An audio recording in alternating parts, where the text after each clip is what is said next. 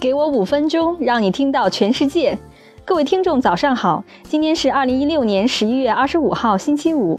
五分钟听世界，伴您周末好心情。首先，让我们一起关注昨夜今晨 News Top Ten。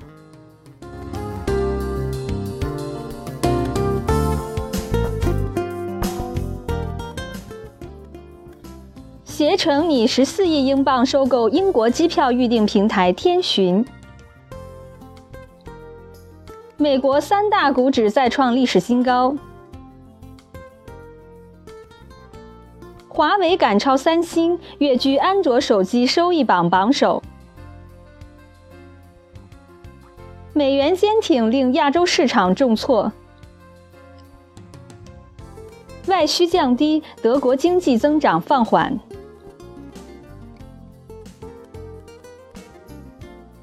美国宇航局希望再进行五个一年期国际空间站项目。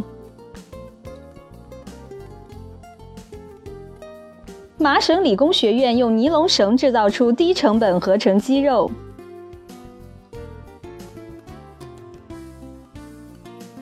谷歌不知该用 Google Cast 还是 Chromecast 命名产品。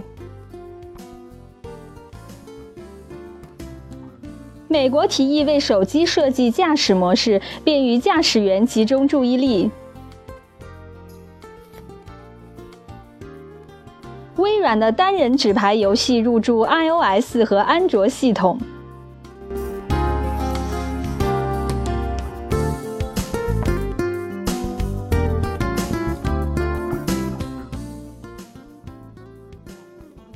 简讯过后，我们教您七个策略，帮助您用礼貌和谦恭的方式表达观点。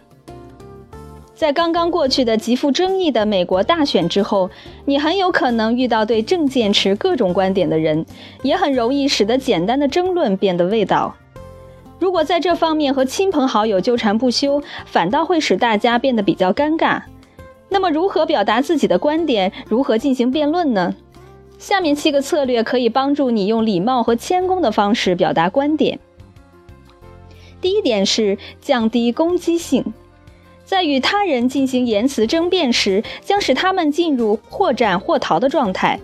一旦他们表现出焦躁不安，你将永远无法说服他们。因此，如果你想提高说服力，你可以试试极端的方法。沿着你的对话伙伴观点的逻辑继续推导，或许可以得到一个荒谬的结论来说服对方。第二点，礼貌的去表达观点。与辩论老师的观点相反，争论不是理性的。无论对方的观点听起来多么的可笑，都要给予尊重。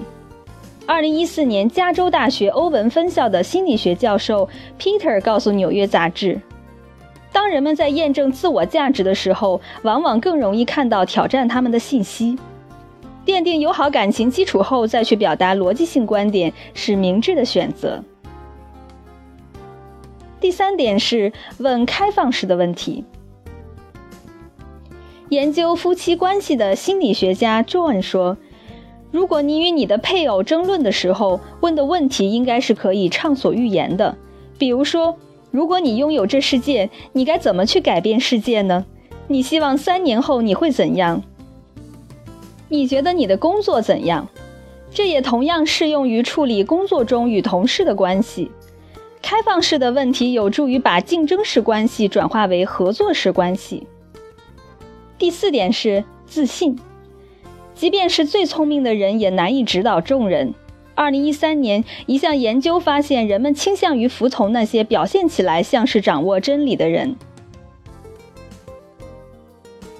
犹他大学的管理学教授在接受《华尔街日报》采访时说：“人们不自觉地做出混淆的判断，如性格、性别、种族或自信度，而不是关注到底在说什么。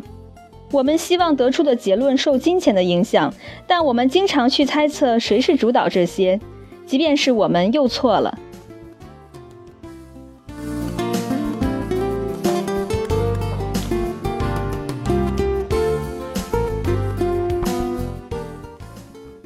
第五点是社会认同。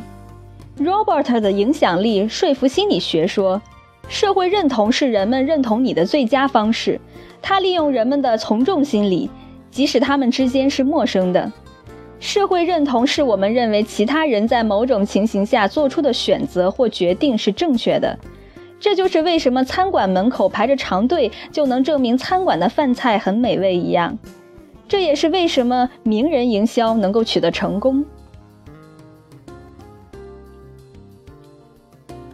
第六点是善用图表。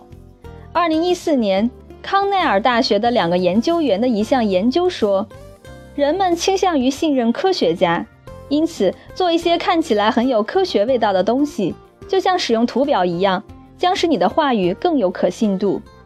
对于很不起眼的图表来说，就像是科学的一部分。科学的威信似乎代表着说服力。第七点是慎用趣闻。类似于某人的叔叔或者室友在长期使用黄油后仍然保持健康的故事，就是道听途说之类的趣闻。但如果你想被认真对待，你需要使用通过平行平抑的有代表性样本的研究的数据。最后是去达成共识，共识在科学家那儿是一个超级赢家般的词汇，也是一个绝妙的理由。科学共识是包含所有科学家的意见，而不仅仅是争辩的双方。可以有一两个科学家不同意，但是如果绝大多数科学家已经达成共识，这意味着共识是基于国家最先进的知识体系，有广泛的证据支持，也有着很有力的保证。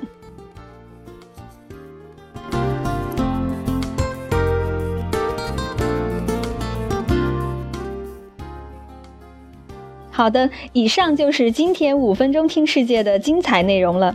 更多新鲜资讯和具体详情，请您关注微信公众号“五分钟听世界”，我们将在第一时间为您传递全球重磅资讯，有度、有声、有料的新闻就在这里。感谢您的收听，周末愉快。